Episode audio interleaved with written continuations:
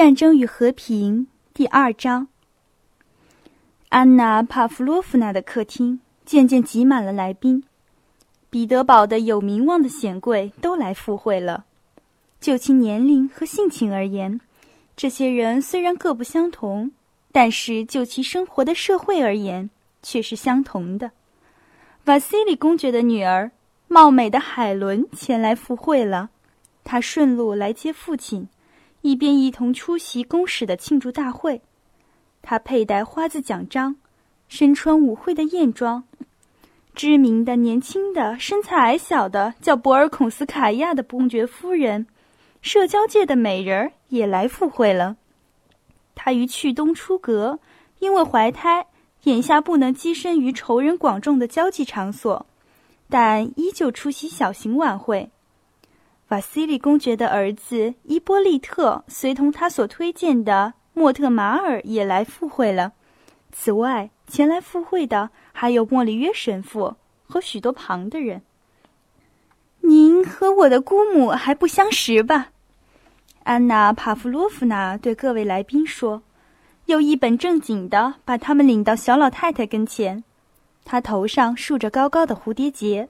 当宾客快要到来时。便从另一个房间从容平稳地走出来。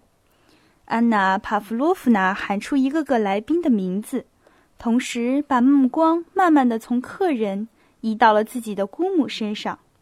之后，他就走开了。各位来宾都向这个谁也不熟悉、谁也不感兴趣、谁也不需要的姑母行礼问安。安娜·帕夫洛夫娜显露出忧郁而庄重的神情。聆听他们的问候，心中默默的表示赞许，而他的姑母用同样的言辞对某位来宾谈论他们情景，谈论到他自己和太后的健康。谢天谢地，太后今朝有起色了。各位前来客湾的客人，为着要讲究礼节，都不表露出苍茫的神色。但都怀着履行艰巨职责之后轻快的感觉离开老太太，整个夜晚再也不用到她身边去了。年轻的名叫博尔孔斯卡娅的公爵夫人来了，她随身带着一个金丝线织成的丝绒袋子，内中装着针线活儿。她那长有略带黑色绒毛的、令人赏心悦目的上唇翘起来了，露出了上牙。正因为这样，上唇起开时就显得愈加好看。有时候上唇向前伸出，或者搭在下唇上，就愈意好看了。它的缺点，翘嘴唇、微微张开的口，似乎已构成了它特殊的美。无论谁看见这个身材健壮、充满活力，即令是怀胎依然一身轻快、长相十分好看的未来的母亲，都感到无比喜悦。老年人和因郁而郁闷的年轻人，假若和他待在一块儿，待上片刻聊聊天儿，就好像变得和他一个模样了。谁和他聊过天儿，看见他每说一句话，都会露出来爽朗的微笑；看见他那雪白的、闪闪发亮的牙齿，都会感到今天受宠若惊、飘飘然。每个人的脑子里都会浮现出这样的想法。身材矮小的公爵夫人手上提着一个装有针线活儿的袋子，迈着急速的碎步，蹒跚地绕过桌子，愉快地弄平连衣裙，便在银质茶炊旁的长沙发坐下来，仿佛他无论做什么事情，对他本人和他周围的人都是一件开心事儿。我把针线活儿随身带来了。他打开女用手提包，把脸转向大家，说道。他于是两手一摊，让大伙瞧瞧他那缀上花边的雅致的灰灰色的连衣裙，前胸以下系着一条宽阔的绸带。丽莎，请您放心吧，您毕竟比谁都漂亮。他把脸转向一名军官，用同样的语调继续说下去：“你知道，我的丈夫要把我抛弃了，他要去拼死卖命。”请您告诉我，这种万恶的战争是为了什么目的呀？他对瓦西里公爵说道。不等他回答，便转过身来和公爵的女儿，貌美的海伦谈话。这位身材矮小的公爵夫人，真招人喜欢啊！瓦西里公爵轻言细语的对安娜·帕夫洛夫娜说道。紧随着矮小的公爵夫人之后，有一个块头大的、略显肥胖的年轻人走进来，头发剪得短短的，戴着一副眼镜，穿着一条时髦的浅色裤子，那衣领显得又高又硬。还披上一件棕色的燕尾服。这个略显肥胖的年轻人是叶卡捷琳娜在位时一位大名鼎鼎的达官，而目前正在莫斯科奄奄一息的别祖霍夫伯爵的私生子。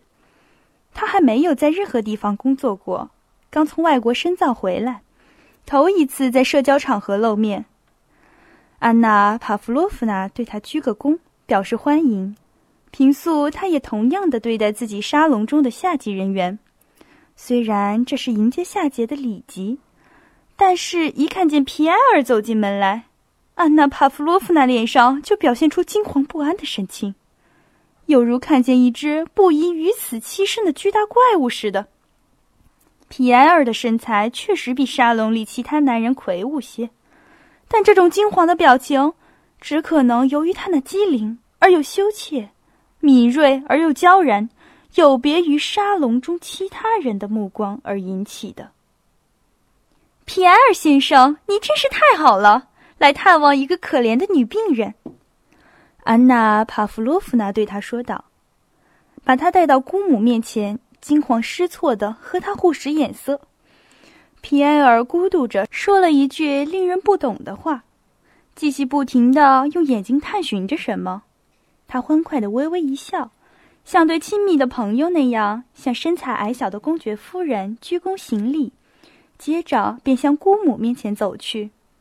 安娜·帕夫洛夫娜惊慌失措的神态并不是无缘无故的，因为皮埃尔还没有听完姑母讲太后的健康情形，便从他身旁走开了。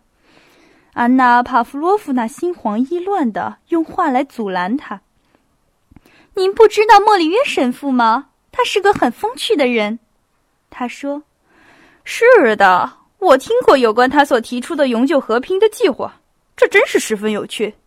不过未必有可能。”您有这样的想法？”安娜·帕夫洛夫娜说道。他本想随便聊聊，再去做些家庭主妇的活儿，但是皮埃尔竟然做出一反常态的缺乏礼貌的举动。原先他没有听完对话人的话就走开了。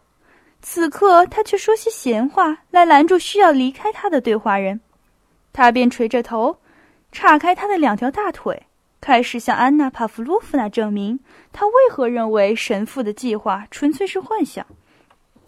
我们以后来谈吧，安娜·帕夫洛夫娜说道，流露出一丝微笑。他摆脱了那个不善于生活的年轻人之后，便回过头去干家庭主妇的活儿。继续留心的听着，仔细的看着，准备去帮助哪个谈得不带劲儿的地方的人，像一个纺纱作坊的老板，让劳动者就位以后，便在作坊里踱来踱去，发现纺锤停止转动或者声音逆耳、喳喳作响、音量太大时，便赶紧去制动纺车，或者使它运转自如。安娜·帕夫洛夫娜也是这样处理事情的。她在自己客厅里踱来踱去，不时地走到寂然无声或者谈论过多的人群面前，开口说句话，或者调动他们的座位。于是又是谈话机器从容不迫的、文质彬彬的转动起来。但是在他这样照料的当，依然看得出他分外担心皮埃尔。当皮埃尔走到莫特马尔周围的人旁，听他们谈话。后来又走到神父发言那一群人面前时，他总是怀着关切的心态注视着皮埃尔。对于在外国受过教育的皮埃尔来说，安娜·帕夫洛夫娜这次晚会是他在俄国目睹的第一个晚会。他知道，彼得堡的知识分子都在这里集会。他真像个置身于玩具商店的孩童那样，看不胜看，眼花缭乱。他老是惧怕错失他能听到的深奥议论的机会，他亲眼望见在这里集会的人们都现出充满信心而又文雅的表情。他老是等待着能听到特别深奥的言论。末了，他向莫里约面前走去，他心里觉得他们的谈话十分有趣。他于是停了下来，等待有机会说出自己的主见，就像年轻人那样，个个喜欢这一招。